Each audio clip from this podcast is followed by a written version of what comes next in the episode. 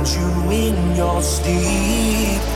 It's all you need to know, and something that you can't let go.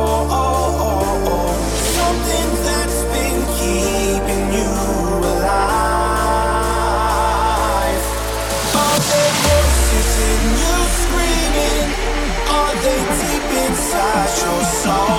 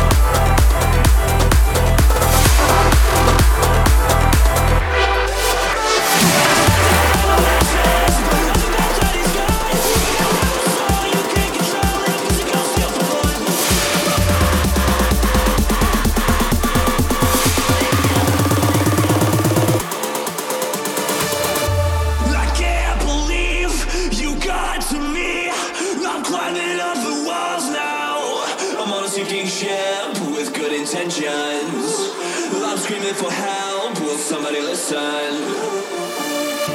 But honestly, you got to me, but I keep coming around. I'm on a sinking ship with good intentions. I'm screaming for help, will somebody listen?